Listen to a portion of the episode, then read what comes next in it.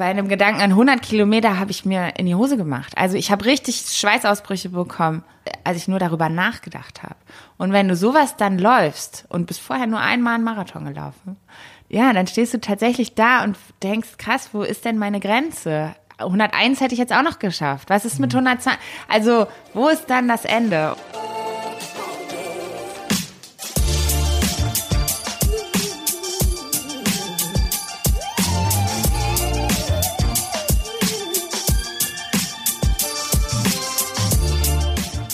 Tu es einfach. Mach es, leg los. Nicht nur das Motto eines großen Sportartikelherstellers, sondern auch das von Kati Hoffmann. Sie hat innerhalb von wenigen Jahren ihr Hobby Laufen zum Beruf gemacht, sogar so erfolgreich, dass das Konzept, das sie mitentwickelt hat, weltweit genutzt wurde. In diesem Sinne, herzlich willkommen zum Achilles Running Podcast. Ich bin Eileen und heute zu Gast eine sehr inspirierende Persönlichkeit aus der Laufszene. Und das kann man auch so sagen. Sie hat definitiv Teile der Laufszene mitgeprägt. Vor allem im Bereich der Running Crews. Letzte Woche hat Laufcoach Lukas uns ja schon im Podcast so kleine Einblicke zu der Laufcrew Berlin Braves gegeben. Und heute haben wir Katharina Hoffmann bei uns. Sie hat vor vielen Jahren in Berlin eine der ersten coolen, hippen Lauf-Communities gegründet und das hat sie sogar so cool gemacht, dass sie später auch für die Laufcrews der großen Brands wie Nike und Adidas gearbeitet hat. Und Adidas hat das Konzept sogar weltweit mit den Adidas Runners umgesetzt. Ihr Weg bis dahin war wirklich alles andere als geradlinig. Und wie ungradlinig genau und wie sie zu so einem geilen Job gekommen ist, das alles erzählt sie meinem Kollegen Frank jetzt hier im Podcast. Viel Spaß mit Katharina Hoffmann und Frank. Ja, Kati, schön, dass du da bist. Frank, hallo. Wir sind hier in unserem äh, Büro beziehungsweise in einem kleinen Konferenzraum und äh, du bist hergeradelt bei heißesten Temperaturen. Ja, mein Auto hat keine Klimaanlage. Und gleich geht's noch zum Boxen. Genau, das versuchen wir. Wenn wir das jetzt hier in einer Stunde ja, das rumkriegen, dann schaffe ich noch mein Boxtraining. Und aber du machst nur Training, Box jetzt nicht irgendwie so Sparring. Nee, ist auch kein Verein, also ist für mich die perfekte Ergänzung zum Laufen. Ah, Tatsächlich, okay. Crosstraining. Ja, wir wollen heute ein bisschen äh, übers Laufen natürlich reden. Also du bist ähm, ja Läuferin natürlich, aber du hast auch verschiedene Positionen inne gehabt bei verschiedensten Firmen und äh, aber wie hat denn eigentlich angefangen? Also wie alt warst du, als du gesagt hast, so oh Laufen, das ist mein Ding? Also eigentlich habe ich angefangen in der Grundschule und ähm, bis ich, glaube ich, 15 war oder 16 bin ich gelaufen. Dann bin ich, ähm, also ganz normal, so ein bisschen Schulsport und, und solche Sachen. Ich war auch immer eine ganz gute Läuferin. Dann bin ich ein Jahr in die USA gegangen, bin da in, äh, in der Highschool sozusagen im Cross-Country-Team und auch im, äh, bei Track äh, im Team gewesen von unserer Schulmannschaft, war da sehr erfolgreich. Und dann kam ich zurück nach Deutschland. Was heißt so erfolgreich? Was hast du da so, hast du hier Championships ja, gewonnen? Ja, da gibt es ja so ein Varsity-Team. Ah. Also das sind dann die, die diese Schuljacken haben mit dem Buchstaben cool. drauf. Genau, dann kam ich zurück nach Deutschland, war 17 und dann waren ganz viele andere Sachen für eine sehr lange Zeit sehr viel wichtiger. Party. Genau, 15 Jahre Hardcore Party Life in Berlin, wenig Sport, viel im Nachtleben gearbeitet und studiert und am Ende dann noch ein Kind gekriegt. Also ja, Laufen stand wirklich dann viele Jahre nicht im Fokus, obwohl ich immer Laufschuhe hatte und auch immer mal wieder so eine kleine Runde da in Kreuzberg hochgelaufen bin damals. Man das Gefühl hatte, das tut mir irgendwie gut, aber ja, nicht so richtig. Also ein bisschen ziellos, immer mal wieder kurze Runden gejoggt, mhm. nenne ich das. Aber interessant, also du hast äh, schon äh, früh angefangen, dann mit Leichtathletik wahrscheinlich und, mhm. und, ein bisschen Laufen, dann in den USA hat das ja alles dann nochmal eine ganz andere äh, Bedeutung. Also Sport generell ist ja da einfach äh, riesengroß, egal äh, welcher Sport im Grunde. Und wenn du dann da so im Schulteam bist und diese Schuljacke anhast, ist ja schon so ein gewisser Pride oder so ein gewisses Ansehen auch, oder? Ist das so, ja, wie man sich das so in ja, Highschool-Filmen vorstellt? In der, in der, also für mich war das sicherlich auch erstmal ein Weg, dort anzukommen, weil man dann sofort ein Team um sich herum hat. Das erlebe ich heute jetzt auch ganz viel beim Laufen, dass einfach viele Leute, die aus dem Ausland nach Berlin kommen, sich zu einer Gruppe anschließen, weil es natürlich schön ist, erstmal so eine ganze Gruppe um sich herum zu haben, ohne jetzt ein, einer Person gegenüber sitzen zu müssen, ja. verabredet. Ähm, genau. Und dann da hat, da hat Laufen einen sehr großen Raum in meinem Leben eingenommen in den USA, aber leider habe ich sowas dann in Deutschland tatsächlich nicht wiedergefunden. Ich habe ein bisschen Unisport probiert und das hat irgendwie nicht so. Aber da bist du ja quasi so von, sagen wir mal, von 100 auf 0 runter, runtergebremst. Ja, weitestgehend schon. Ja. Aber auch ein bisschen, weil die Strukturen hier anders sind, weil du gesagt hast, so irgendwie, das ist nicht das gleiche wie da drüben und deswegen dann mache ich es lieber gar nicht. Ich habe in Deutschland dann noch ähm, Sportleistungskurs mein Abi gemacht, von daher habe ich da noch ein bisschen, also viel Sport gemacht und das auch immer gerne gemacht, aber ich hatte tatsächlich nicht so eine so ein Vereinsteam, was mich mhm. angezogen hat, ja, wo ich gesagt habe, geil, mit den Leuten habe ich Bock abzuhängen, sondern Sport war immer die eine Sache und ähm, die Leute, mit denen ich abgehangen habe, waren waren die anderen und ich habe das immer irgendwie so für mich gemacht. Das war nie, mein Freundeskreis war leider nie mein Sportfreundeskreis. Ich meine, äh, Verein generell haftet ja auch ein bisschen das Image an, dass es so ein bisschen verstaubt ist mhm. und äh, auch die Bedingungen, also die Hallen und die Laufbahn und keine Ahnung was, auch die Trainer vielleicht nicht mehr so ganz auf dem neuesten Stand sind. Also das ist zumindest das Image. Und ich kann mir auch vorstellen, dass das so ein Grund ist oft, dass man irgendwie denkt, oh, Verein, das ist irgendwie so, also ich war neulich mit meiner Tochter im Leichtathletikverein ja. und es war total toll. Ich war begeistert. Die hatten da, also wir waren im Sportforum in der großen Leichtathletikhalle. Ich weiß nicht, ob du da schon mal warst. War mhm. wirklich ultra beeindruckend. Und es war auch ein sehr professionelles Training, mhm. Naja, für eine Neunjährige ist das halt erstmal im Kreis laufen und ist nicht so spannend. Und wenn diese Halle dann einmal durchgespielt ist, dann ist jetzt, ja. Also ich glaube tatsächlich, dass man Laufen total schön und lustig und spannend gestalten kann, auch gerade für eine jüngere Gruppe von Menschen. Mhm. Aber. Hast du ja. denn noch anderen Sport gemacht? Als du jünger warst, also dein Kind und bist du. Ich habe alles Mögliche hm. gemacht. Ich habe mal Volleyball gespielt, ich habe auch getanzt und also ich bin keine große Tänzerin, aber so aus also Spaß. So, so Standard ähm, oder Hip Hop? Ich habe Schwimmen gemacht. Ähm, äh, dann später im Abi habe ich tatsächlich Schwimmen für mich entdeckt. Das habe ich dann auch immer weiter gemacht. Da habe ich richtig kraulen gelernt. Dann habe ich später mal auch einen Triathlon gemacht in der Schul-AG. Also ich habe, glaube ich, okay. wirklich immer alles Mögliche ausprobiert. Und so tanzen, so Hip-Hop oder eher so Standard? So lateinamerikanische Oh, das Tänze. kann ich gar nicht verraten. Das ist wirklich ein dunkles Geheimnis. okay. Aber ich habe in, in so einer Tanzschule ähm, Rock'n'Roll getanzt. Jetzt ist es raus. Und ich glaube wirklich, das wissen die allerwenigsten aus meinem Freundeskreis. Rock'n'Roll, Baby. Ja. Jetzt okay. Ist raus. Naja, da hast du die Steps noch drauf, kannst du für Lauf ABC Wahrscheinlich schon, ganz gut. Ja, ja so, also zack, zack. eigentlich ja. Würde ich sonst nicht verraten, aber aber hier. Heute. Okay, jetzt ist alles egal. Exklusiv. Schön, cool. Das heißt dann, du hast es kurz angerissen, ja, dann 15 Jahre Partyleben. Aber da müssen wir auch kurz drüber sprechen. Also Partyleben. Ähm Nein, ich habe auch studiert. Ich habe unterschiedliche Sachen studiert. Also heute fragen mich ganz oft Leute, was hast du denn studiert? Ich möchte auch deinen Job machen. Dann sage ich immer, um Gottes Willen, tu's nicht. Ähm, mach irgendwas am Ende, wofür du viel Leidenschaft hast, weil dann kommt das Richtige bei raus. Ich habe ähm, Geisteswissenschaften studiert, Osteuropa-Studien und Turkologie, war auch ein Jahr in Krakau, ähm, um Polnisch zu lernen. Habe dann alles geschmissen, weil ich gemerkt habe, da kommt kein Job bei raus. Hab, bin an die Fachhochschule gegangen, wollte gerne was Technisches machen. Mit einem Praxisbezug habe dann Bekleidungstechnik studiert tatsächlich, also Textil, Bekleidungstechnik. Ich habe dann äh, ein halbes Jahr davon auch in Russland studiert, mein Praxissemester bin schwanger geworden im Studium, habe dann auch ein Kind im, äh, im letzten, eigentlich in, den letzter, in der letzten äh, Semesterpause bekommen. Habe dann auch fertig studiert, mm. habe äh, meine Diplomarbeit dann aber schon, habe dann wieder gewechselt in ein anderes Fach, habe mich äh, habe in der Automobilindustrie meine Diplomarbeit geschrieben und habe mich dann noch in Fahrzeugtechnik prüfen lassen.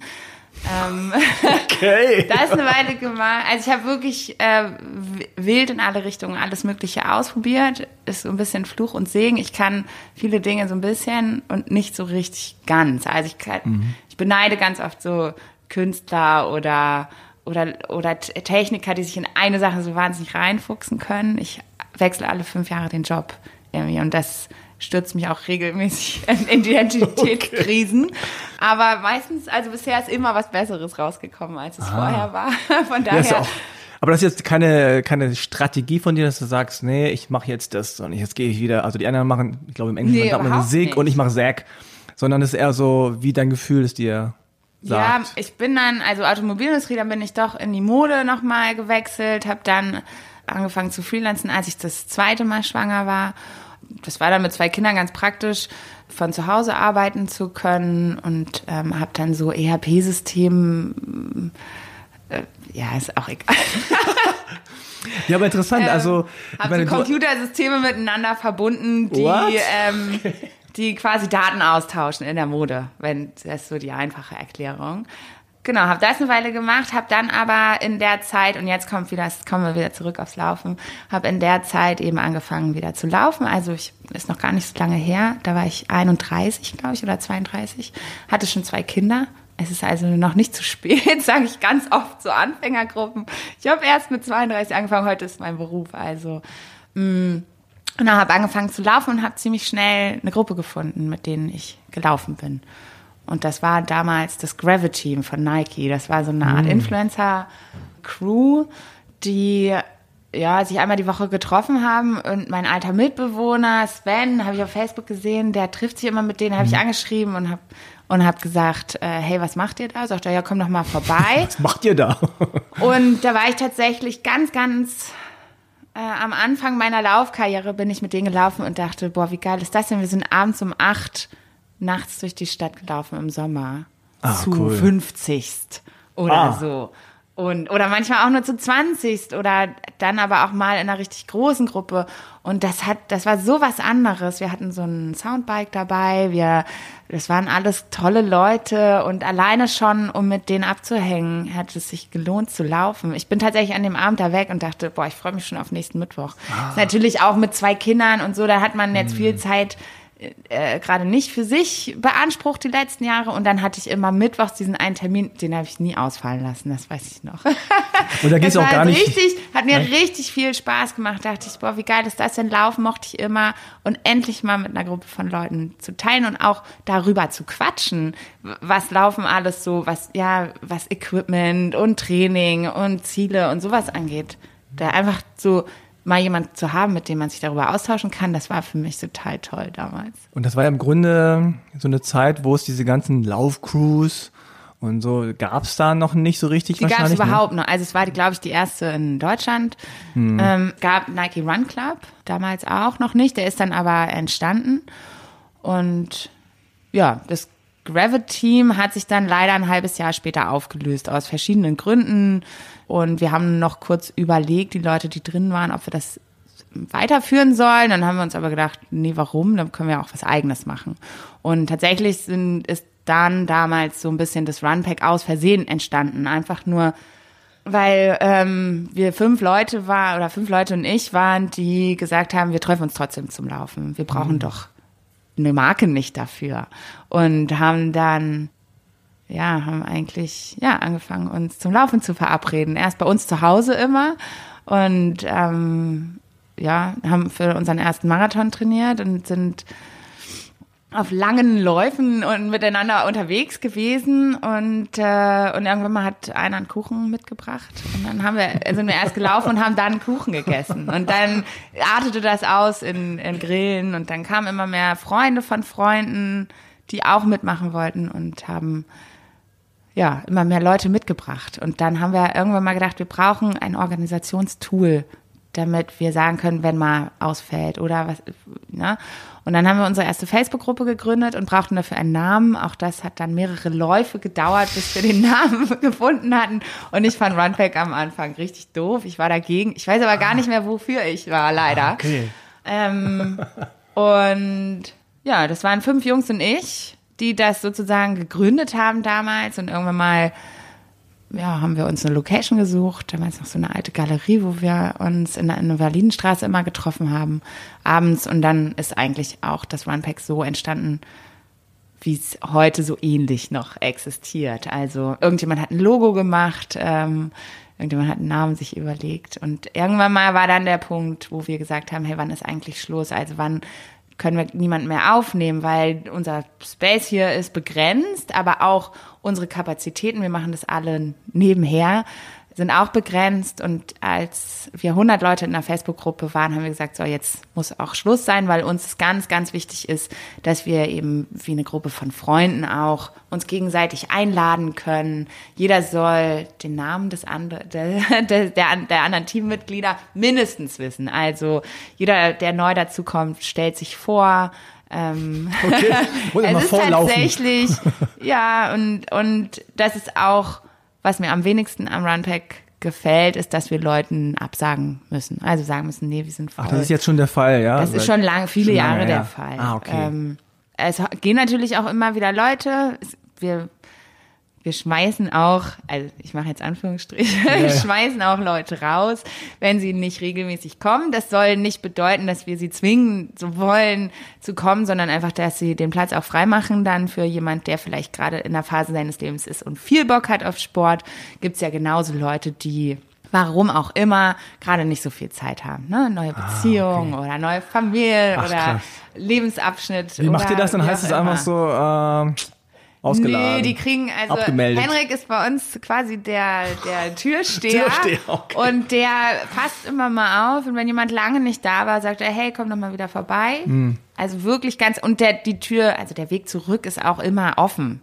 Es gab, glaube ich, zwei Leute, die wir rausgeschmissen haben im Laufe der sechs, fünf, sechs Jahre, die es uns gibt, sechs hm. Jahre, die es uns gibt. Ansonsten kann jeder auch wieder zurückkommen. Aber wenn jemand jetzt erstmal die nächsten keine Ahnung, neun Monate im Klar, Ausland ist, blöd, ist dann ja. ist es schöner, einen Platz frei zu machen. Und äh, du hast gesagt, das ist so aus Versehen entstanden und es ist sehr gut äh, nachvollziehbar, wie das entstanden ist. Und man hat dann eh schon eine Gruppe und denkt sich so, oh, den Termin haben wir auch und dann läuft das so und dann hat man einen Namen, dann hat man ein Logo, dann hat man Dann meldet man sich für ein Team-Event an. Genau.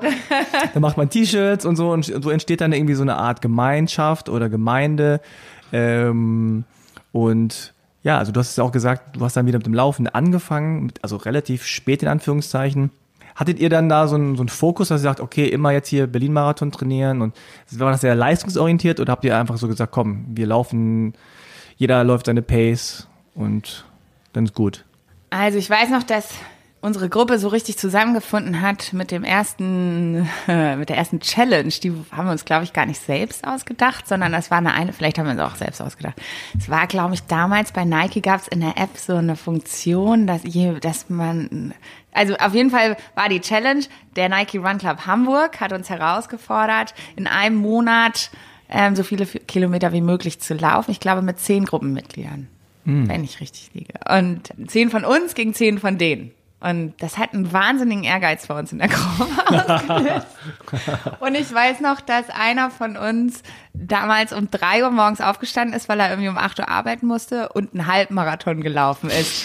Am ersten Juni, glaube ich, war's. Und wir haben alle, wir sind alle morgens aufgestanden, haben auf die App geguckt, dachten, Wahnsinn, der Willi hat total vorgelegt. Und ab da war wirklich so, jeder hatte so einen Ehrgeiz, das Ding zu gewinnen. Am Ende haben wir es auch gewonnen. Und das war so das erste Mal, dass wir, dass es uns richtig zusammengeschweißt hat. Und ich würde nicht sagen, dass, also ich bin überhaupt nicht ehrgeizig. Ich laufe tatsächlich fast nie für, für Zeiten. Ähm, aber es gibt im Runpack auf jeden Fall sehr ehrgeizige Leute und dazwischen gibt's auch alles. Also es ist alles möglich. Was eben eine unserer Regeln ist, kann man gut finden oder nicht, ist die langsamste Pace-Gruppe läuft 5,20 pro Kilometer. 10 Kilometer. Und zwar okay. eine 10 Kilometer Strecke. Das war für mich damals auch immer blöd, weil wir viel mehr Männer in der Gruppe hatten als Frauen. Und ich hätte gerne manchmal Freundinnen von mir eingeladen, die haben gesagt, Alter, ihr seid mir zu schnell. Mhm.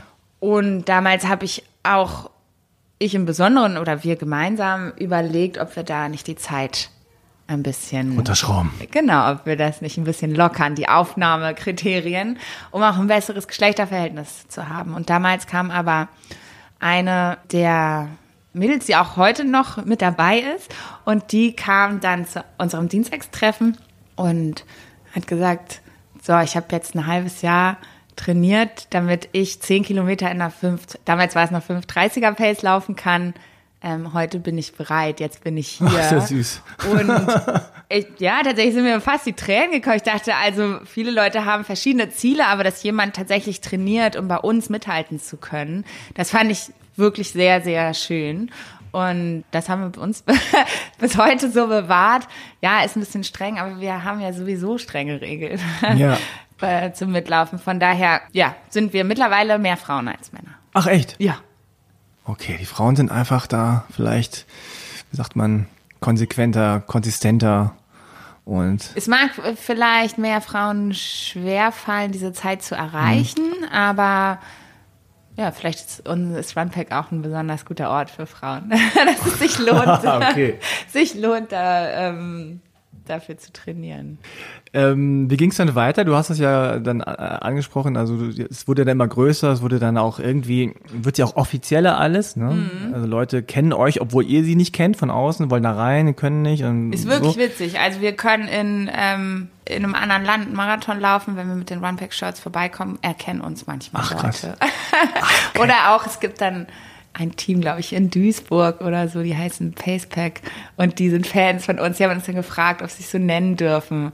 Das ist tatsächlich ganz schön. Ihr wart ja schon so Pioniere, kann man sagen. Also war schon In eine Berlin auf jeden Fall. Ja, in Berlin. Also weltweit auf keinen Fall. Der, nee, aber klar, wenn, Wir aber Berlin dann auf jeden Fall auch deutschlandweit. Also es gab natürlich dieses Gravity-Team, es gab verschiedene ähm, Sachen, die dann von Marken auch aufgezogen wurden, aber wir sind auch momentan ähm, sind es nicht so viele unabhängige Teams. Also es ist natürlich auch verlockend, wenn man Angebote bekommt von Marken. Haben wir auch bekommen von allen großen Marken. Sind wir auch immer gerne in Kontakt. Aber wir wollen unabhängig bleiben. Also wir wollen uns nicht nur der einen Marke zuwenden und wir wollen vor allem mit, immer mitbestimmen, was wir machen. Also wenn jetzt eine Brand kommt und sagt, hey, wir haben einen neuen Schuh, wir schenken dem ganzen Team den Schuh, ist tatsächlich eine echte Anfrage mal gewesen. Wir schenken jedem im Team diesen Schuh, dafür lauft ihr aber den Halbmarathon alle in dem Schuh. Sagen wir natürlich nein, weil Laufschuhe sind etwas sehr Persönliches und ich würde niemals jemandem in unserem Team sagen, du musst damit laufen. Was wir sehr gerne machen ist, ey, gibt uns doch die Schuhe zum Einkaufspreis. Dafür darf jeder sein Modell aussuchen. Dafür findet dann aber auch jeder das Modell, das er liebt und wird ganz automatisch die Schuhe auf Instagram vertaggen oder was weiß ich. Ne? Also das ist tatsächlich, das haben wir auch mit Laufuhren oder mit Startplätzen so gemacht. Wir lassen niemanden unsere Posts vorschreiben. Solche Angebote nehmen wir nicht an. Wir nehmen auch kein Geld an, weil das können wir gar nicht, wir sind kein Verein. Wir nehmen aber Deals, machen wir schon. Also wenn jetzt, keine Ahnung, manchmal kommen auch irgendwelche Unternehmen, die hier mit einem Tech-Startup in Berlin sind und die wollen dann morgens einen Lauf machen mit einer coolen Running Crew. Dann sagen wir schon mal, ja, machen wir gerne. Ähm, dafür zahlt ihr unsere nächsten Shirts. Also wir gehen da immer Deals ein, versuchen natürlich, ja, niemanden zu verprellen und auch niemanden zu verärgern, sondern immer es so zu machen, dass auf beiden Seiten dann am Ende die Leute glücklich sind. Wir wollen niemand abziehen, aber wir lassen uns auch nicht abziehen. Aber das ist ja auch nicht ganz einfach, dass man äh, wirklich so den Verlockungen der großen Industrie irgendwie widersteht. Ich glaube, das ist tatsächlich für, gerade für die kleinen neuen Teams total, weil klar, ey, habe ich auch vor ein paar Jahren gedacht, wie geil ist das denn? Dann schenkt dir eine Marke auf einmal, ich kaufe mir immer, die Sachen sind voll teuer und dann kommt eine Marke und bietet dann, ja, kriegst du alles umsonst und außerdem schicken wir dich noch in das Race und so. Das ist sehr verlockend. Und das war bei uns auch ein Prozess. Und wir haben auch Fehler gemacht und blöde Sachen eingeschlagen und das dann hinterher ein bisschen bereut. Ja, okay. Es war das ja auch so die Zeit, wo das so angefangen hat mit anderen Crews und auch mit den Firmen, die gesagt haben, hey, Laufen ist eigentlich ganz cool und wir wollen da mehr reingehen. Weil Laufen, das vergisst man vielleicht schon wieder, war ja vor zehn Jahren noch mega uncool. Also Ja. die Klamotten, die die da getragen haben, die Leute waren anders. Äh, und wenn man angefangen hat zu laufen, hat man nicht, nicht gesagt, hey, ich gehe zur nächsten Laufcrew und wir laufen mit, äh, Ja. mit äh, Musik irgendwie durch die Stadt, sondern das war eher so ah, früh im Morgengrauen, wenn mich keiner sieht. Dann Wir haben vor eben, sechs ne? Jahren es nur bei einer Marke geschafft, ein ganz schwarzes Laufshirt zu finden, das wir bedrucken konnten mit Runpack. Also ich weiß, wir hatten von Marken Angebote, dann haben wir gesagt, du würden wir gerne machen, aber ihr habt nichts im Sortiment, was wir tragen wollen. ähm, deswegen dachten viele Leute am Anfang, Runpack wäre Nike, weil wir Nike-Shirts hatten. Ähm, zum Glück haben andere Marken hier aufgeholt, auch sehr schnell und ähm, und dann war es doch möglich. Aber alleine ein Shirt ohne Neonstreifen zu finden, war vor sechs Jahren noch nicht, nicht einfach. Also musste man sich anstrengen. Ja, krass, wie, da sieht man mal, wie schnell sich das alles entwickelt hat. Also das, äh, ich habe letztens auch Fotos rausgesucht für unsere Website und da waren das so Marathonbilder von vor sechs, sieben Jahren. Da habe ich gedacht, krass, wie die alle aussehen. Also die, mhm. die Klamotten, ne? Also klar, es ist eine ältere Zeit, es ist eine andere, andere Mode so, aber das, da habe ich echt gemerkt, wie, wie, wie krass sich das entwickelt hat. Also wie viel mehr Auswahl es jetzt auch gibt.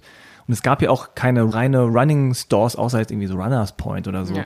Aber jetzt hat jede Marke auch ihren eigenen Laufshop sozusagen, wo es nur Laufsachen ja, gibt. Klar. Ne? Also, also das ist äh, also krass. Ich glaube, da habe ich tatsächlich sehr viel Glück gehabt, ähm, zur richtigen Zeit am richtigen Ort gewesen zu sein mit Runpack. Also natürlich ist sind wir da reingerutscht, als es auf einmal ein Trend wurde. Und das war ein Riesenglück für, für mich auch ganz persönlich. Ja, genau, ja. Für Runpack und für viele Menschen, mit denen ich damals angefangen habe, die mittlerweile alle davon leben, weil sie alle Glück hatten, in diesem Movement früh genug dabei gewesen zu sein und jetzt in diesem Netzwerk von Leuten zu stecken, in dem hm. ich auch immer noch unterwegs bin. Ich kann wirklich um die ganze Welt fahren und treffe Leute aus meinem Running Crew Netzwerk. Also ich war gerade vor zwei Wochen in Hongkong, da sind dann Hongkong Harbor Runners, die ja, die, die einem natürlich die Stadt auf eine ganz andere Weise, Art und mhm. Weise zeigen können, als das, als man sie als Tourist sieht zum Beispiel. Wie ging das denn für dich persönlich weiter? Du hast ja dann ganz viele verschiedene Sachen studiert, dann hast du angefangen zu laufen und dann muss ja irgendwann der dann Punkt kommen. Dann habe ich gefreelanced so, und ja. dann habe ich gemerkt, okay, diese Runpack-Sache, die macht mir richtig Spaß. Ich habe damals schon überlegt, kann das ein Job sein? ähm, aber dann nicht so eine richtige Lösung gefunden und habe damals mit Runpack waren wir das allererste Mal eingeladen, tatsächlich für so eine ja, Consulting-Job, sag ich mal, von Adidas damals. Und das war in Warschau. Und wir sind dahin geflogen und haben eine Präsentation darüber gehalten, wie wir Runpack angefangen haben. Hm. Und waren zu dritt. Und haben die natürlich mit entsprechend viel Enthusiasmus vorgetragen und standen da und das Publikum hat es total abgefeiert. Die haben applaudiert und, und uns hat so einen Spaß gemacht. Und ich weiß noch, dass wir alle drei im Flugzeug zurück saßen und gedacht haben, boah, wie geil wäre das denn, wenn das unser echter Job wäre. Ja, und damals habe ich eigentlich schon gedacht, okay, wie, wie kriege ich da den Weg hin? Und ich habe dann ganz blöd angefangen, Trainerschein zu machen. Einfach ins Blaue mhm. hinein. Weil ich dachte, okay, ich will irgendwas mit Sport machen. Ähm, wo ist hier eigentlich der Anfang? Und da habe ich diese Trainer, Fitnesstrainer B-Lizenz gemacht. Und dann noch eine Personal Trainer Lizenz. Und dann habe ich angefangen, als Pacer für Nike Run Club zu arbeiten, so ein, zweimal die Woche auch tatsächlich aus Spaß. Jetzt, das war kein Geld, kein Job zum Geld verdienen. Dann habe ich für eine Gruppe, habe ich so Kurse gegeben für Frauen in der Schwangerschaft und Mütter nach der Geburt, um wieder ein bisschen fit zu werden, so draußen im Park. Habe tatsächlich so in alle Richtungen versucht, Sport mhm. irgendwie in mein, in meine Berufszeit reinzukriegen. Ja, und dann hat mich, dann habe ich tatsächlich Adidas abgeworben. Die haben dann gesagt, pass auf, wir brauchen dich. Genau, ich war damals ja noch Nike Pacer und war das auch sehr gern und ähm, das hat mir sehr viel Spaß gemacht, aber es war jetzt nie schon nie zur Debatte, daraus einen Vollzeitjob zu machen. Und damals hat Adidas dann meinem Mann und mir tatsächlich ein, ein Doppelangebot gemacht. Also er hat mit seiner Agentur damals das erste Konzept für Adidas Runners geschrieben. Und da haben wir uns natürlich auch viel drüber unterhalten zu Hause. Und ich habe dann direkt die Umsetzung gemacht. Also habe hier in Berlin mit den Adidas Runners angefangen, habe mir ein Team zusammengestellt und habe hab dann äh, das zuerst noch Freelance gemacht für ein paar Monate und dann sehr schnell gemerkt, okay, das geht nicht. Die haben das auch sehr schnell gemerkt und mir einen festen Vertrag angeboten und das habe ich dann auch ja, dreieinhalb Jahre gemacht. ja. Also Adidas Runners in Berlin angefangen, dann Hamburg, Frankfurt, München, Zürich und Wien sozusagen verantwortlich gewesen und gleichzeitig aber Adidas Runners Captain, also bin echt um die Welt geflogen, habe hab mehr Adidas Runners kennengelernt und mehr darüber gesprochen, habe auf vielen ja, Einsätzen ganz unterschiedlicher Art irgendwie Sachen eröffnet oder oder auch Adidas Runners Tokio, weiß ich noch, da waren wir zum ersten Mal, da stand ich dann auf einmal auf einer Bühne und musste ein Warm-up vormachen für so einer ganzen Halle von Menschen. Damit ähm, hatte ich auch nicht gerechnet. Also ja, es waren wirklich dreieinhalb ganz, ganz tolle Jahre und mega spannend, die mich sehr geprägt haben und die mir auch viel beigebracht haben. Also vor allem so Skills wie auf einer Bühne zu stehen oder frei zu reden, auch jetzt hier so frei zu reden, da hätte ich mir früher wahrscheinlich 15 Seiten Notizen gemacht und wäre trotzdem holprig rausgekommen. Also das etwas es ist eine ganz, ganz tolle Zeit gewesen. Darüber möchte ich überhaupt nichts Schlechtes sagen. Nichtsdestotrotz habe ich mich Ende des Jahres, Ende letzten Jahres dann dazu entschlossen, einen Schritt wieder rauszugehen, nicht mehr so ganz tief drin zu stecken und ja, noch weiterzumachen mit dem, was ich glaube, ich am besten kann, nämlich mir Konzepte auszudenken und Strategien und Events und solche Dinge für die Adidas Runners oder auch für Adidas Running. Ähm, das mache ich noch als Freelancer mhm. und gleichzeitig habe ich auch noch einen Vertrag als Brand Ambassador. Ah, als okay. Markenbotschafter für Adidas. Aber du hast ja Runners. quasi dann äh, Adidas äh, Runners ähm, aufgebaut und das ist jetzt weltweit, gibt es wie viele Adidas Running Clubs oder wie also auch immer die heißen? Nicht, es gibt auf jeden Fall, glaube ich, über 60 wow. auf allen Kontinenten. Krass, also ja. Das ist schon abgefahren, wenn man dann ähm, in Hongkong äh, wiederum jemanden trifft, die sagt, hey, ich bin Captain von Adidas Runners Kuala Lumpur und äh, man liegt sich so in den Armen und hat, äh, ja, hat gleich was gemeinsam. Das ist tatsächlich. Bist du da jetzt cool. so die Ikone, die Adidas äh, Runners Erfinderin oder sowas? Erfinderin nicht und Ikone auch nicht. Okay, also ich bin schon die, die am längsten dabei ist und deswegen kenne ich einfach, glaube ich. Ich bin, glaube ich, eine ganz gute Netzwerkerin wie wir vorhin gesagt, ich kann nicht so viele Sachen gut. Ach, Oder ja. sehr gut. Ich kann viele Sachen ganz okay. Ähm, was ich wirklich gut kann, ist Netzwerken. Und ich habe immer irgendwo, kenne ich jemanden oder weiß, wie man was machen könnte. Und, äh und wie muss man sich das so konkret vorstellen? Also dann hat Adidas gesagt, pass auf, wir wollen hier so äh, Laufcrews in allen Städten haben und so. Mach nee, das war, das war nie war als weltweites so. Konzept geplant. Das war Ach, nur okay. für eigentlich Deutschland, Österreich, Schweiz geplant das Konzept. Okay. Und dann war das, ah. ja, war das ganz erfolgreich. Aber und dann haben sie es für, für Westeuropa übernommen und dann irgendwann mal für global übernommen. Also es wurde immer stufenweise sozusagen ah. erweitert. Natürlich auch genau in der Zeit, als gerade dieses Running Community Thema explodiert ist, überall. Und was war dir so wichtig? Also wenn du sagst, Adidas Runners, du hast äh, die, ähm, die Laufcrew-Erfahrung durch Runpack und kannst natürlich viele Dinge übertragen dann, ne, die ihr gemacht habt damals. Dann aber auf einer ganz anderen Bühne, mit anderem Budget, nehme ich mal an, äh, auch anderen Meetings. Wird immer viel besprochen, viel gesprochen und so. Aber gibt's da so, so, keine Ahnung, hast du gesagt, mir ist vor allem wichtig, das, das und das. Ja, also vor allem musste ich mir die Frage stellen, was machen wir hier in Berlin anders als Nike, weil die waren schon hier und die waren auch sehr erfolgreich und das war auch mein, da wo ich vorher gearbeitet habe, deswegen wusste ich, dass die gut sind. Mm, und dann ist es natürlich immer schwierig, mit was Neuem von Null auf anzufangen. Ich fand damals, dass das Training wirklich sehr, sehr vom NRC sehr gut abgedeckt wurde. Und so ein bisschen habe ich mich immer gefragt, warum sie nicht ähm, die Möglichkeiten nutzen, die sie haben durch ihre vielen Standorte weltweit. Den Nike Run Club gab es überall.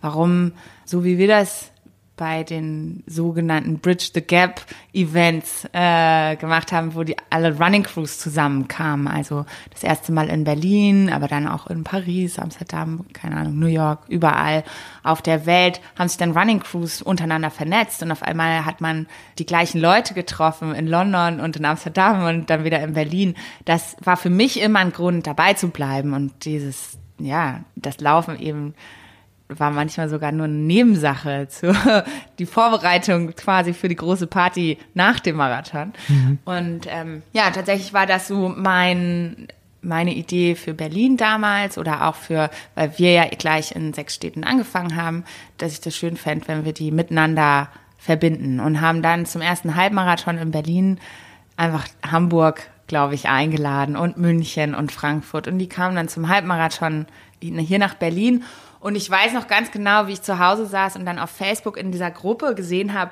wer sich alles mitten nach diesem Event, mhm. dann läuft man so ein Race und dann gibt's eine Party hinterher und dann habe ich da gesessen und gesehen, wie die sich auf Facebook alle miteinander auf einmal vernetzt haben. Mhm. Und es war ein echt tolles Gefühl.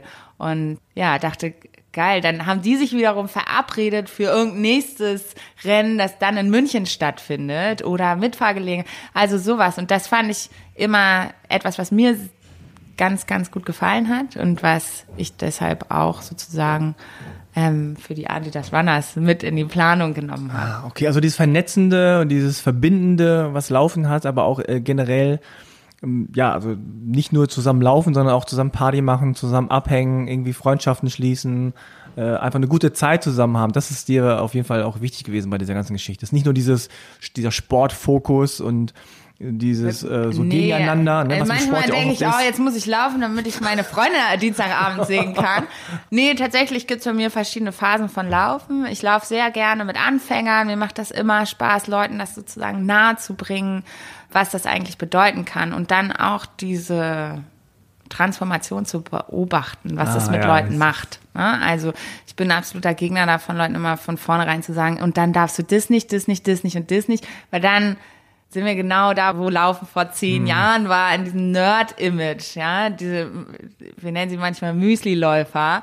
Da, das sind die, die das so ernst nehmen, obwohl sie nie einen Marathon gewinnen werden, setzen die alles in ihrem Leben daran, jetzt noch fünf Sekunden ihrer Bestzeit zu verbessern. Das sollen auch jeder bitte gerne so machen, der möchte. Für mich ist das überhaupt nichts. Also ich habe, glaube ich, die ersten zwei Jahre bin ich noch Bestzeiten gelaufen und danach habe ich gedacht, das interessiert doch keinen. Also, ob ich 3,30 laufe bei einem Marathon oder 3,40 ist für mich ein Riesenunterschied im Kopf, im Mindset. Bei 3,30 muss ich voll dabei bleiben und mich konzentrieren und beim Verpflegungspunkt äh, nicht anhalten und dann verschluck ich mich vielleicht und das ist so eine, da macht es gleich Stress halt. halb so, viel, so viel Spaß. Und wenn ich 3,40 laufe, kann ich wirklich entspannt sein, mal auch hier gucken und quatschen und dann laufe ich ins Ziel also wenn es mich schon nicht interessiert, ja, ob ich 3,40 oder 3,30 laufe, wen soll es denn dann interessieren? Also aber du bist ja schon an so einem nichts. Punkt, wo du relativ schnell bist. Ne? Manche wollen ja dann einmal nur diesen Punkt haben, unter vier Stunden oder einmal eine, eine Hemmschwelle. Ich wollte auch den Boston-Marathon laufen, deswegen ja. bin ich letztes Jahr, habe ich mich extra vorbereitet auf Frankfurt, bin 3,22 gelaufen, damit ich die Quali schaffe für Boston. Bin Boston jetzt gelaufen, aber jetzt Jetzt habe ich eine 3,220 an meiner Bestzeit stehen, jetzt kann ich mich wieder vier ja, ja, okay, Jahre mindestens ja. ausruhen. Ja, okay, das hast du ja auch verdient. Also, ähm, aber ich glaube, generell ist das natürlich wichtig beim Laufen auch, dass man sich Ziele setzt, egal welche Art von Ziel Absolut. das dann ist. Ne? Ich bin total für Ziele, aber meine Ziele sind eher, kann ich, kann ich heute einen Marathon aus dem Stand laufen, ohne dass ich es hm. geplant habe?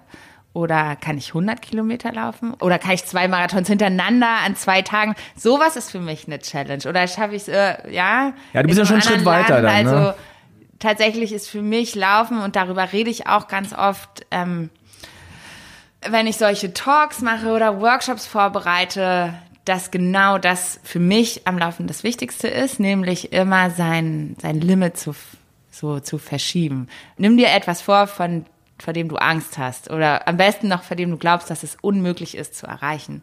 Und dann trainierst du dafür und dann erreichst du dein Ziel und verschiebst quasi deine Grenze wieder ein Stück nach hinten. Also ich bin in meinem ersten Jahr laufen, meinen ersten zehn Kilometer, das war mein erstes Ziel, dann bin ich meinen ersten Halbmarathon und dann meinen ersten Marathon. Alles im ersten Jahr gelaufen. Macht's nicht nach, weil danach war ich verletzt. Aber das war ja, und ich mache ja auch manchmal so Programme mit, mit Frauen zum Beispiel, wo wir von Null auf Marathon mit Adidas zusammen von Null auf Marathon in sechs Monaten eine Gruppe von Frauen vorbereiten, die zum Teil noch nie Sport gemacht haben in ihrem Leben. Und die stehen tatsächlich dann an der Ziellinie vom Marathon und, und sagen, ich, ich glaube, ich kann alles schaffen. So, wortwörtlich, ohne dass ich denen das in, in den Mund gelegt habe. Sondern die, für die ist, die erste Hürde sind fünf Kilometer irgendwann ja, mal. Ja, ja. Und für jemand, der noch nie gelaufen ist, ist das richtig viel. Und dann schaffen die ihren ersten fünf Kilometer Lauf und dann denken die, oh, um Gottes Willen, zehn ist ja doppelt so viel. Es ist schon unangenehm, Fahrrad zu fahren, zehn Kilometer. Und ähm, dann, dann laufen die ihren ersten zehn Kilometer Lauf und dann fäng, fängt das schon an, dass sich Menschen richtig aufrichten manchmal mhm. und, ja. und auch in so einer Gruppe ganz anders agieren. Wenn die sich sicher sind, dass sie diese zehn Kilometer schaffen, dann gehen die auch mal an die Spitze oder fangen an zu quatschen. Also das verändert einen Menschen, ne? wenn der immer seine Grenze immer weiter mhm. nach hinten verschiebt und sich im Prinzip immer wieder selbst beweist, krass, ich bin, kann viel mehr als ich dachte. So, und dann kommt von zehn Kilometer der erste Halbmarathon und ja, und, und dann der erste Marathon und also irgendwann mal erreicht jeder, glaube ich, den Punkt, an dem er oder sie sagt, okay, egal welches, welches Ziel ich mir jetzt setze, ich könnte das erreichen. Mhm. Ja, also ich bin mal 100 Kilometer gelaufen mit einer Gruppe von Frauen, weil wir den ersten Ultramarathon mit 50 Prozent Frauenbeteiligung äh, entern wollten. In England damals. Sehr gut. Gruppe internationale Frauen. Hat nicht ganz geklappt, aber bei einem Gedanken an 100 Kilometer habe ich mir in die Hose gemacht. Also ich habe richtig Schweißausbrüche bekommen, als ich nur darüber nachgedacht habe. Und wenn du sowas dann läufst und bist vorher nur einmal einen Marathon gelaufen, dann ja, dann stehst du tatsächlich da und denkst, krass, wo ist denn meine Grenze? 101 hätte ich jetzt auch noch geschafft. Was ist mit 120? Mhm. Also, wo ist dann das Ende? Und das macht, also hat mir unheimlich viel gebracht in meinem Leben und mich, glaube ich, auch immer mutiger gemacht, weil auch jobmäßig, ähm, ja, immer mal so ein Zickzackkurs weiterzumachen.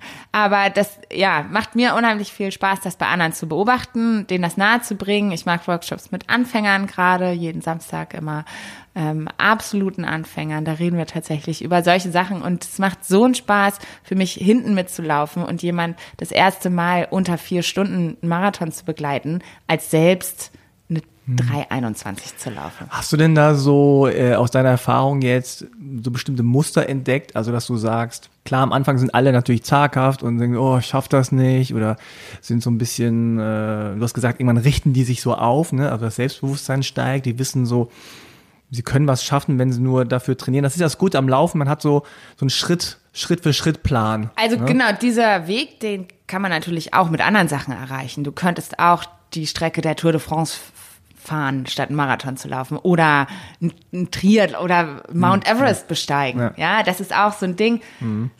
Das hat für jeden irgendwie eine Bedeutung, wenn man es erzählt. Ähm, aber es ist natürlich kompliziert und abhängig vom Wetter und Trainingsmöglichkeiten. Laufen ist so einfach, jeder kann das schon. Du brauchst keine Technik. Und deswegen ist das der einfachste Weg, aber natürlich nicht der einzige. Mhm. Aber das ist schon ein schönes Gefühl zu sehen, so, du fängst so an, dann äh, machst du das und zeigst den Leuten ein bisschen, wie es geht. Und die machen das dann und du weißt im Grunde, woraus hinausläuft am Ende. Ne? Also du siehst dann schon, du, du kannst schon erahnen, wo die hingehen, wo die hinlaufen. Und das ist wahrscheinlich für dich auch ein sehr befriedigendes Gefühl, dann zu sehen, wie die sich so aufrichten, wie die sich so äh, verändern. Ne? Total. Körperlich, ja. aber auch vom Geist her, vom Kopf her und nicht mehr diese Schranken im Kopf haben. Vielleicht nicht mehr so viel an die Limits denken, sondern eher so, was will und kann ich noch erreichen? Ja, ich glaube, da hat auch jeder dann seinen eigenen Weg. Also ja. der eine kündigt einen Job und macht eine Weltreise mit dem genau. ganzen, genau. mit dem ganzen neuen Mut. Jemand anderes ähm, fängt an mit Ultramarathon laufen und noch jemand anderes, keine Ahnung, hat richtet sich für andere Dinge im Leben auf. Also ja, ich glaube, da hat, da, da zieht so jeder seinen persönliche Benefits aus dem Laufen. Die können auch ganz unterschiedlich sein. Jetzt habe ich das Gefühl bei dir, ohne dich jetzt näher zu kennen, dass es ja bei dir schon immer so war, dass du immer selbstbewusst warst, dass du immer dein Ding gemacht hast, dass du immer gesagt hast, so äh, sky's the limit und das jetzt einfach nur überträgst, sozusagen Laufen. War das so oder war das für dich auch so, dass du das Gefühl hast, so krass, ich dachte nie, dass ich das erreiche und ich habe es aber dann geschafft und es hat mich noch mal gestärkt? Ja, natürlich. Also ich habe ganz viele Jahre mit meinem Job gehadert, eben weil ich nicht so ein Profi war auf dem Gebiet. Habe meinen ersten Job ja schon mit Kind angefangen, also nicht war auch mit meiner ersten Tochter zwar nur sehr kurz, habe meinen Mann schon früh kennengelernt, aber war kurz alleinerziehend mit ihr, ähm, habe eine 30-Stunden-Stelle gehabt, ohne, also habe richtig wenig Geld verdient damals, auch weniger als ich als Studentin hatte und habe überhaupt nicht gesehen, wo es hingehen soll. Habe ganz viele Jahre mich auch beworben auf Mode ist nicht so einfach in Berlin damals gewesen. Mittlerweile gibt es ja viele große Unternehmen, die hierher gezogen sind, aber das war so vor zwölf, dreizehn Jahren. Das war, da gab es noch keinen, ich sage jetzt keinen Namen. Ja, ich weiß schon, ja. ähm, ne, da, da war das noch was anderes. Ich habe ganz viel über, also war ganz unsicher, was was tatsächlich so Präsentationen angeht. Da war mm, ich, und vom mm. Menschen sprechen, das habe ich nicht gut gekonnt. Es gibt heute noch ähm, Präsentationen, die ich in der Uni gehalten habe, für die schäme ich, weil ich wirklich ja, wie so ein Blackout hatte damals und gar kein Wort mehr rausgebracht habe. Ja, das hat jetzt vielleicht nichts mit Laufen zu tun, das hat mit meinem Job natürlich was zu tun, aber auch ja, das auf einmal, ich bin mir ziemlich sicher der Sachen, die ich kann und die ich auch besser kann. Ich bin unheimlich selbstbewusst geworden in, in sowas wie Bewerbungsgesprächen oder Gehaltsverhandlungen. Das ist tatsächlich, das war damals Ja, meine Horror, also wirklich ganz, ja, ganz schlimm. Ty- Typisch weiblich, glaube ich Mm, ja, auch, auch, insbesondere, aber das konnte ich gar nicht. Und heute setze ich mich hin und sag, was, was Phase ist und dann entweder ja oder nein. Also ich bin mir meiner Sache sicher, aber ich, ja. Gut, das ist natürlich auch eine Sache, die ist kommt auch ein Prozess. Ich ja, bin jetzt dem Alter. 38, Genau, also ja. da kommt man. Da, Da hat man ja auch schon was geleistet und auch gemacht und ist nicht mehr so in diesem frisch von der Uni. Da kann man auch nicht sagen, pass auf, also so, folgendermaßen, Ja, zack, zack, klar. zack. Also, hä? Nee, der nächste bitte. Aber, also du hast es vorhin gesagt, mit den, mit den Laufcrews in verschiedenen Ländern auch und so, du bist viel, viel gereist wahrscheinlich äh, und hast viele Leute kennengelernt. Hattest du denn das Gefühl, Laufen ist überall in der Welt das Gleiche? Also alle laufen und haben dieselben Sachen an und machen dasselbe? Oder gibt es da auch diese kulturellen Unterschiede oder bestimmt andere Codes? Oder man denkt mal so, hä, was ist, was ist hier los? Ach so, ihr seht das so und so. Gibt es da so bestimmte Dinge, die dir aufgefallen sind? Oder ist das überall so ein Äh. eigene, einigendes? Also ja Ding. und nein, natürlich macht jeder irgendwie so ähm, sein eigenes Ding ein bisschen. Ähm, auch die ganzen Running Crews haben unterschiedliche Ausrichtungen. Ne? Die einen haben tatsächlich so einen Charity-Gedanken dabei, die nehmen Leute, also gerade eine Crew aus Kuala Lumpur kennengelernt, die tatsächlich sich vorgenommen hat, benachteiligte äh, Menschen zu fördern, die in den Sport reinzubringen. Dann gibt's welche, da geht's nur um Performance. Also das ist schon sehr unterschiedlich, aber was auf jeden Fall ähm, etwas ist, dass dieser Sport die Menschen so verbindet. Also wir waren mit Runpack eingeladen vor zwei Jahren nach Johannesburg, ähm, äh, dort einen Film zu drehen mit einer gemeinsam mit einer Running Crew aus Soweto und ähm, sind dann ja, also in den ehemal, also in den äh, Slums grö größten Township von Townships, genau. Wo ja auch Nelson Mandela herkommt und so sind wir hingefahren und es ist natürlich natürlich auch immer noch so aus ähm, wie ein Township, also unheimlich viel Wellblechhütten und sowas und wir haben uns schon relativ unwohl gefühlt, da mit so einem Minivan, mit einem Filmteam, ähm, sechs Weiße, ähm, ah, nee, einer von uns nicht, äh, von Ron, der war aber ein Berliner, also mittlerweile Berliner, ähm, da in diesem Minivan zu sitzen und dann vor dem Headquarter von dieser Running Crew anzuhalten. Und wir saßen da drin und dann da stand da, wie scheiße ist das denn? Die gucken alle zu uns rein, wir gucken raus wie im Zoo. Ähm, das äh, war ganz blöd und dann sind wir aber ausgestiegen. Ich musste auch auf Toilette sowieso und dann sind wir da auf Toilette und haben angefangen zu quatschen. Und dann haben wir aber haben wir angefangen zu laufen und dann ist natürlich auf einmal alles weg. Dann ist es scheißegal, wer jetzt woher kommt, wer wie. Dann läufst du nebeneinander her und hast sofort etwas gemeinsam. Und das finde ich so toll. Du musst noch nicht mal die gleiche Sprache sprechen. Du kannst, ich mache ja auch hier ähm, Sport mit Geflüchteten zum Beispiel, die entweder kein oder noch wenig, na jetzt können die alle Deutsch, aber vor drei Jahren konnten sie kein Deutsch. Ja, das ist einfach, dann ist man so gleich auf einmal, ne? Dann ist es anstrengend und heiß und man läuft so im Gleichschritt und man muss sich nicht so was künstlich rausquetschen, was man sich jetzt verkrampft unterhalten kann, sondern man hat sofort eine Ebene miteinander und das ist ein unheimlich tolles Gefühl. Egal, ob du eben in Kuala Lumpur bist oder in Soweto oder in Deutschland mit oder Ja, das ist ja echt schön, dass du das sagst und es ist auch irgendwie total einleuchtend auf der einen Seite und auf der anderen Seite ist es so komisch, dass es doch so viele Situationen gibt, wo es immer wichtig ist, Position oder Sprache oder Land oder Herkunft oder sonst was, aber sobald man Sport treibt und Laufen ist auch nochmal speziell, weil Laufen braucht man ja noch nicht mal irgendwie einen Ball oder so oder einen Ja. Platz, sondern man läuft einfach los und äh, ja, das merkt man einfach sozusagen, dass man einfach nur Mensch ist, ja, dass man einfach nur zusammen läuft und irgendwie das Gleiche macht, auch schwitzt und ja, das, das ist es. Also das ist sozusagen die, die Basis und ähm, das ist überall gleich oder relativ ähnlich.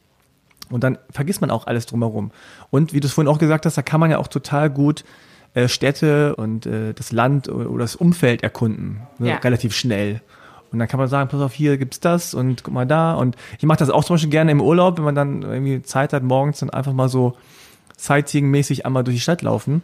Also das finde ich immer total cool. Und ja, das ist eine ganz andere Herangehensweise, als wenn man da mit so einem Van herankommt und dann sagt, okay, was ist hier los? Und dann filmt man da, macht seine Fotos oder Selfies oder so und Ja, oder benutzt hat das vielleicht als noch Kulisse. irgendeinen Ne? Guide dabei, dem man dann Geld bezahlt dafür, dass er einem irgendwie dann ein Township zeigt. Also ist tatsächlich was sehr Verbindendes, würde ich sagen. Das fand ich auch, als ich angefangen habe, bei Adidas zu arbeiten, fand ich ganz toll unter den Kollegen, dass, ähm, dass man sich sozusagen auf zwei Ebenen begegnet. Mhm. Also einmal im Job und da gibt's Position und da hat einer mehr zu sagen als der andere.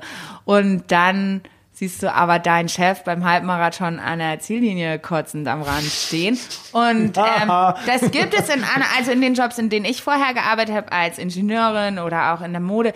Da war immer ganz klar, wer der Chef ist. Und meine Chefs damals hätten sich ganz sicher nicht in eine Situation begeben, wo ich besser bin als sie im Sport andersrum natürlich, wenn der, wenn der CEO dann Klar. den Marathon in unter drei Stunden läuft, dann macht, dann, ja, gibt's ja vielleicht auch ein Firmen-Event zu, aber nicht, wenn, wenn die Praktikantin am Ende, die ist, die, die das beste Ergebnis hat. Das hätte es nicht gegeben und das gibt es dort schon, weil das einfach auch ja in den Beruf mit reingehört, sich auf ja, auf solche Sachen einzulassen. Und das schafft, finde ich, eine sehr ange eine angenehme Atmosphäre, ohne so eine Hierarchie Genau, Laufen ist ja auch eine der wenigen, wenn nicht sogar fast die einzige ähm, Sportart, vielleicht auch noch so Triathlon und so, wo Profis mit Amateuren an selben Start gehen. Mhm. Ja, also die laufen dieselbe Strecke im selben Event. Ne? Also es ist jetzt äh, so, als wäre Champions League plötzlich mit der Kreisliga zusammen. So, ja, na klar. Das, das gibt's nicht. Und ja, das ist auch interessant. Ich meine, im Sport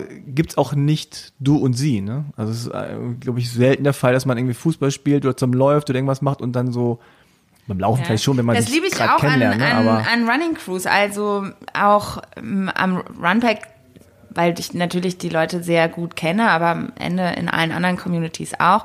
Da kommen Leute aus ganz unterschiedlichen Backgrounds zusammen und die haben normalerweise nicht unbedingt was miteinander zu tun. Also man bewegt sich ja schon immer in seiner Blase, ja, was ähm, was das Umfeld angeht. Also ja, Arbeit, Bekannte, die sind alle gleich alt, verdienen mhm. vielleicht gleich viel ja, Geld, sind aus, haben ähnlichen Background. Und hier ist es eben so, dadurch, dass es der Sport ist, der, der gemeinsame Nenner, ähm, sind da Fabrikarbeiter und Architekten und Studenten und Ingenieure und Lehr. Also es ist alle angefangen von 18 bis, ja, Runpack, keine Ahnung, Mitte 40, die Ältesten, aber ja, tatsächlich ganz, ganz unterschiedlicher kultureller Background, aber auch sonst einfach unterschiedliche Lebensbereiche, die da aufeinandertreffen. Und es ist total schön und total spannend, dann immer mal mit jemandem Neuen zu reden und auch so eine neue Perspektive nochmal gezeigt mhm. zu bekommen.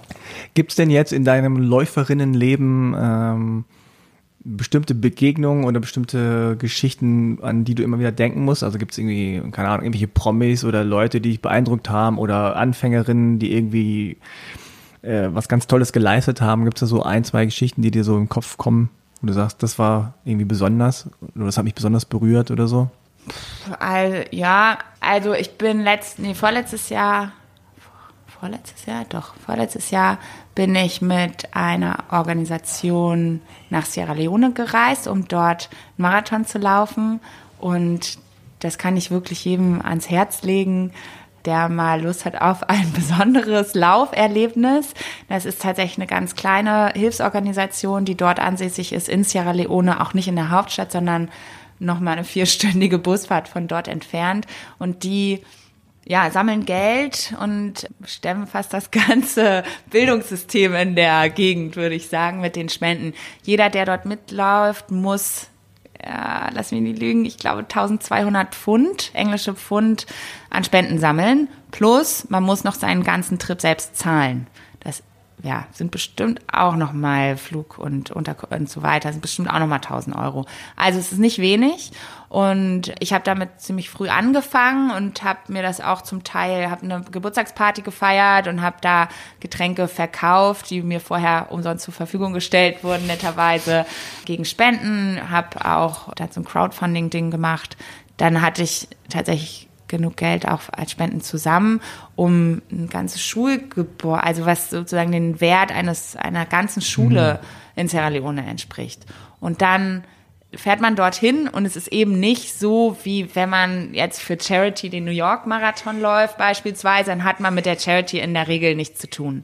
Dort ist es aber anders. Man wohnt tatsächlich im Dorf, in dem auch die Schulen gebaut werden. Man kommt mit ganz vielen Menschen in Kontakt, die dort von dem Bildungssystem, das auch die Organisation dort ähm, schafft, profitiert. Also entweder selbst die Schüler kommen zu einem angelaufen auf der Straße oder auch Mütter, die dann sagen, hey, mit der Hilfe dieser Organisation konnte ich, die finanzieren so Kleinstunternehmen, mhm. ähm, die dann den Familien genug Geld bringen, damit die Kinder zur Schule gehen können überhaupt. Man kommt mit ganz vielen Projekten in Kontakt, die dort vor Ort geschaffen werden und das ist unglaublich. Also das ist eine Erfahrung. Ich bin da hingefahren, so halb aus Abenteuerlust und ähm, bin Afrika-Fan. Ne, dachte, ach, ein spannender Marathon und gleichzeitig was Gutes tun ist ja schön. Aber dass mich das so erden würde, auch für für, für mein Leben hier, das hätte ich nicht gedacht. Also ich habe auch noch, mein ganzes Gepäck ist verloren gegangen auf dem Hinflug. Ich hatte wirklich nichts. Ich habe abends meine, habe dann von, von Leuten aus die dort mit waren. Einer hat mir ein T-Shirt gegeben, einer hat mir ein Sport-BH gegeben und einer eine Shorts. Meine Laufschuhe hatte ich natürlich als Läufer an im Flugzeug. Na klar. Ähm, als, als erfahrene Mit den Kompressionsstrümpfen. Gepäck, erfahrene Gepäckverliererin muss man immer Echt? seine, immer, die Laufschuhe immer im Handgepäck. Weil, du hast du schon öfter verloren, oder wie? Ja, und vor allem, ich fahre ja, fliege ja viel zu so Laufveranstaltungen. Wenn du deine Laufschuhe nicht hast, bist du ja, vor allem in ja. Sierra Leone. Aber also keine Chance, aber ich Laufschuhe hatte ich an und ich hatte dann tatsächlich fast die ganze Zeit gar kein Gepäck. Ich habe abends im und es gibt ja dort dann auch keinen Supermarkt. Also du kannst nicht einfach losgehen und irgendwie bei Rossmann dir alles neu kaufen, sondern ich hatte ein Stück Seife und ähm, eine Zahnbürste habe ich mir gekauft und dann gab es weder fließend Wasser noch Strom die ganze Zeit, nur auf über einen Generator. Und am den ersten Tag fand ich es furchtbar und dann wurde es irgendwie jeden Tag besser und am Ende habe ich ganz am Ende meinen Koffer bekommen und wusste überhaupt nicht, was ich mit dem ganzen Zeug soll, was da Ach, drin das ist. ist ja auch eine Symbolik. Gar, dachte ja. wirklich, was, ah, ein, was für ein Luxus, ich habe Duschgel. Und dann habe ich mich mit einem Eimer also man kriegt dann so eine große Tonne, ne, und dann kriegst du so eine kleine Schöpfkelle genau. und damit duschst du dich. Mhm. Dann habe ich mich mit Duschgel eingeseift und fand äh, das schon äußerst luxuriös. ja, tatsächlich. Und, und bin dann, hab gedacht, ich will überhaupt nicht mehr, ich will überhaupt nicht mehr nach Hause. Ich kann mir gar nicht mehr vorstellen, wie das, wie das hier ist. Also ah. es war wirklich eine unglaubliche Erfahrung und ich möchte auch ein bisschen Werbung machen für diese tolle Organisation, die einem dort vor Ort das alles ermöglicht anzugucken, in Kontakt zu kommen. Und, wie heißt sie denn? Sierra Leone Marathon kann man. Ach so, die äh, heißt so, ja, okay. Street Child heißen hm, die. Genau. Es gibt auch Street Child Germany. Das ist der Deutschland-Ableger davon. Ähm, wer dazu Fragen hat, soll die direkt anschreiben oder auch gerne äh, mit mir quatschen. Tolle Organisation, ganz, ganz toller Marathon, tolles Land, sehr, sehr netten Menschen. Das werde ich, glaube ich, so schnell nicht vergessen. Und ich werde auch wieder hinfahren. Ah ja, schön. Okay, prima. Alles klar. Ähm, das müssen wir noch kurz sagen, so der Vollständigkeit halber, was du dann jetzt machst. Also mhm. du hast dreieinhalb Jahre Adidas Runners gemacht, bist viel rumgereist äh, und so. Sag noch mal ganz kurz, also so Top 3 Laufstädte, wenn du jetzt sagen könntest, okay, ich müsste jetzt nächstes Jahr fliegen, wo würdest du hinfliegen? Oh, ich würde mir lauter neue Städte aussuchen, weil ich habe ja noch nicht alle gesehen. Okay, neue gehen ähm, auch. Schwierig. Also ich war tatsächlich ultra, ist aber auch noch ganz frisch die Erfahrung, ultra beeindruckt von äh, vom Boston Marathon. Also wer da mal die Möglichkeit hat, einfach nur hinzufahren und das mitzuerleben, wie so eine ganze Stadt einen Marathon lebt, das ist echt der Wahnsinn. Also überall, in jedem Restaurant, einer Tankstelle haben Leute ähm, einem beglückwünscht oder angefeuert oder die Tracking-Nummer aufgeschrieben, damit sie einem in der App dann verfolgen können. Das sind nicht nur die Leute, die laufen, sondern tatsächlich die ganze Stadt, die da diesen Marathon abfeiert. Das ist, das ist, ja, das ist ganz unglaublich. Ansonsten Städte. Ja, ich habe immer Bock, neue Städte zu sehen. Also ich würde gerne den Comrades-Marathon mal mm, laufen, okay. Ultramarathon ähm, in, in Südafrika. Da war ich, ich war schon mal in Durban und bin auch ein Stück der kleinen Strecke gelaufen und da habe ich beschlossen, doch, das möchte ich gerne mal vollständig machen. Okay, Top 2 waren das jetzt aber. Top 2, ach so, okay. Was hast du noch? Irgendwas hast du noch? Ich finde, Hongkong ist eine wahnsinnige mhm. Stadt. Hat mich, ist jetzt auch mein frischester Eindruck. Gerade vor zwei Wochen war ich da, um, um neue Art von Race auszuprobieren. Sehr digital. Sehr, sehr, also in Asien schon gelauncht. Die kommen jetzt nach Europa.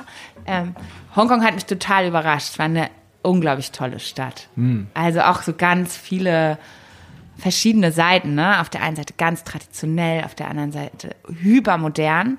Und das clasht dann irgendwie so zusammen. Hm. Und das hat mich sehr beeindruckt. Ob das jetzt in meine Top 3 gekommen wäre, weiß ich nicht, aber auf jeden Fall würde ich da gerne nochmal hin. Die haben auch eine tolle Community dort. Viele Läufer. Okay, und ähm, jetzt bist du freelance-mäßig unterwegs? Genau, und ich machst bin hier und da Ende was? des Ende letzten Jahres ist mein Vertrag ausgelaufen. Wir haben ähm, gemeinsam hin und her überlegt, wie es weitergehen kann. Für mich war jetzt auch mal schön, einen Schritt zurück zu gehen und das Ganze von, wenn man da so dreieinhalb Jahre tief drin gesteckt hat, ist es auch manchmal ganz gut, das von außen zu betrachten.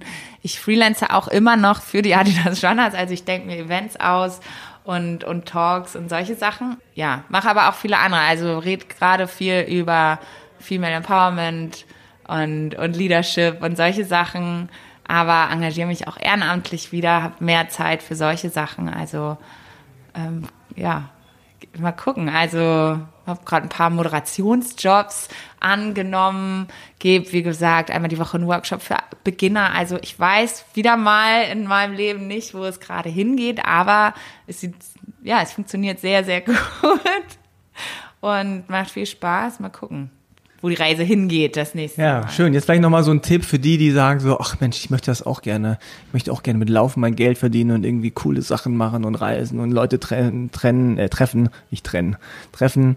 Du hast ja selber gesagt, viele fragen ja, wie kriege ich deinen Job oder wie werde ich das, was du bist?